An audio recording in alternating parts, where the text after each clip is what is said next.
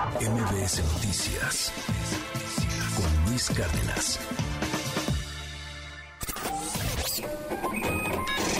Economía y finanzas con Pedro Tello Villagrán. El Banco de México, ya es el Banco de México, ¿eh? no es, no es otra agencia, no, no son este especialistas, no son calificadoras, es el Banco de México en la voz de su presidenta, Victoria Rodríguez Ceja, que además se le señaló mucho de al principio de ser cercana a la 4T, pues ya no tuvo más que hablar ayer y decir que el crecimiento del 2023 no va a ser tan grande como se esperaba. Esto fue lo que dijo, escuche. Para 2023 esperamos que el crecimiento del PIB se ubique entre 0.8 y 2.4 con una estimación central de 1.6%. Para 2024 se prevé un crecimiento de la economía de entre 0.8 y 2.8% con una estimación central de 1.8%. Estas previsiones se sitúan por debajo de las del informe anterior y el ajuste se explica principalmente por un deterioro en las expectativas de crecimiento para la economía de Estados Unidos, en especial para su actividad industrial. Pedro Tello, ¿qué lees de todo esto? ¿Cómo estás? Muy buenos días. Luis, buenos días. Eh, qué gusto saludarte a ti y también a quienes nos escuchan. Antes de entrar al asunto del Banco de México, déjame comentar algo muy rápidamente a propósito de la elección en Canacintra. Será esta la segunda ocasión en la historia de la Cámara Nacional de la Industria de la Transformación que una mujer lo presidirá. Primero, la primera ocasión que esto sucedió, Luis, fue cuando Jacob Polensky, hoy legisladora del partido en el poder, se convirtió en presidenta nacional de Canacintra y durante dos o tres años estuvo al frente de la misma y han transcurrido de entonces a la fecha algunos años para que se vuelva a repetir este. Así que alguien había señalado que las mujeres tienen que estar en el poder y me parece que la renovación en Canacintra es una muestra más de ello.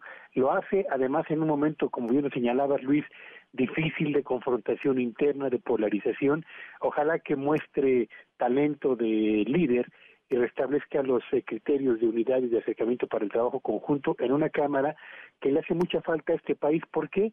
Bueno, pues porque Canacintra agrupa a los industriales de México, esos que podrían y deberían de convertirse en proveedores de la planta de Tesla que se va a, a mm, construir en el estado de Nuevo León. Y pasando al caso del Banco de México, bueno, pues resulta que ayer, durante la presentación del informe trimestral correspondiente al periodo octubre-diciembre del 2022, la Junta de Gobierno del Banco de México, pero particularmente su gobernadora, nos dio un baño de auténtica realidad. A diferencia de lo que ha señalado la Secretaría de Hacienda, Luis Auditorio, quien señala que en este 2023 la economía mexicana va a crecer 3% porque no se ve en el horizonte algún factor que lo vaya a impedir, pues el Banco de México sale a decirnos no, no lo creemos. El Banco de México estima que el crecimiento de la economía será en promedio del 1.6%, lo que significa dos puntos dos décimas de punto porcentual menos de la estimación que había realizado previamente el propio Banco Central. ¿Qué es lo que lo lleva justamente a recortar el crecimiento esperado de la economía para este año?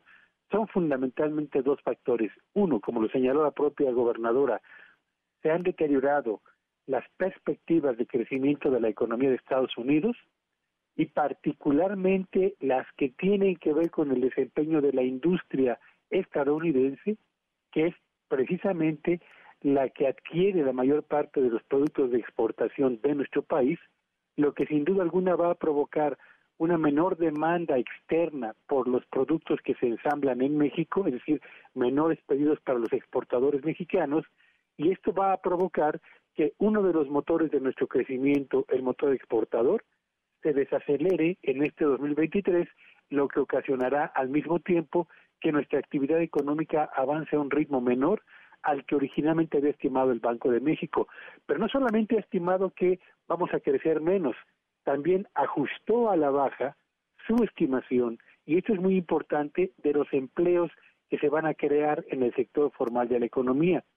En el informe del tercer trimestre estimaba que se iban a generar 550 mil puestos de trabajo. En el informe que el día de ayer dio a conocer, redujo de 550 a 520 mil puestos de trabajo, es decir, 30 mil empleos menos de lo que originalmente había estimado y finalmente también ajustó al alza los niveles de inflación esperada para este 2023.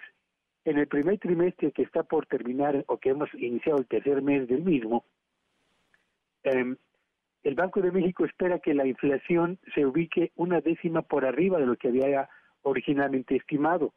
Para el segundo y el tercer trimestre, Luis espera que la inflación se ubique seis décimas por arriba de la estimación que había hecho previamente y estima que en el cuarto trimestre del 2023 tendremos una inflación ocho décimas por arriba de lo que originalmente había esperado. En otras palabras, 2023 será un año de bajo crecimiento económico, de menor generación de empleos y de persistencia de inflación elevada, aunque con una tendencia hacia su desaceleración, pero a un ritmo menor al que originalmente había estimado el Banco de México. Así que ahí está, Banco de México piensa una cosa y Hacienda de Crédito Público piensa que nos irá mejor en este 2023, Luis. Pues a ver cómo sale todo al final, querido Pedro. Te mando un gran abrazo y te seguimos en tus redes. ¿Cuáles son? Síganme en Twitter en arroba Petello Villagrán y que este sea un espléndido día para todos. Mil gracias, es Pedro Tello. MBS Noticias con Luis Cárdenas.